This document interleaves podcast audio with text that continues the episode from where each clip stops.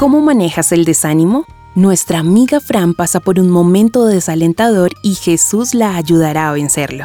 Este es un mensaje escrito por Mary Lowman para The Christian Working Woman en español, quien continúa con la historia de Fran y Jesús en el trabajo. Finalmente los niños están dormidos y Fran tiene una conversación con Dios acerca de su falta de ánimo.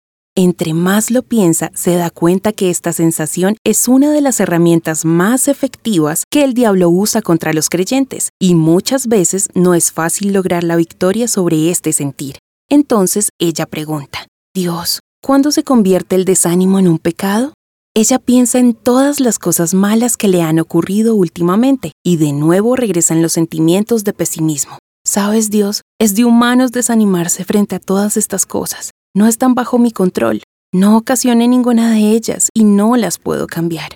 Mientras deja volar su frustración, suena el teléfono. Es su amiga Luisa y sin pensarlo empieza con su lista de adversidades. Ay, es que me siento tan desanimada, le dice. Yo sé que escuchaste que perdí esa cuenta en la que estaba trabajando y después de todo lo que hice se fueron con la competencia. Hace una pequeña pausa. Y claro, sé que hay más peces en el océano, pero dime dónde.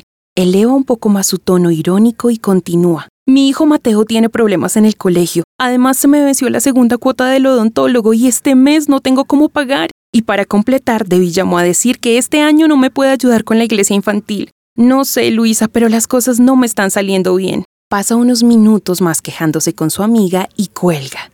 Sí que te descargaste con ella. Escucha esa voz interior hablándole. Bueno, para eso son los amigos, ¿verdad? responde Fran. Tengo que contarle a alguien.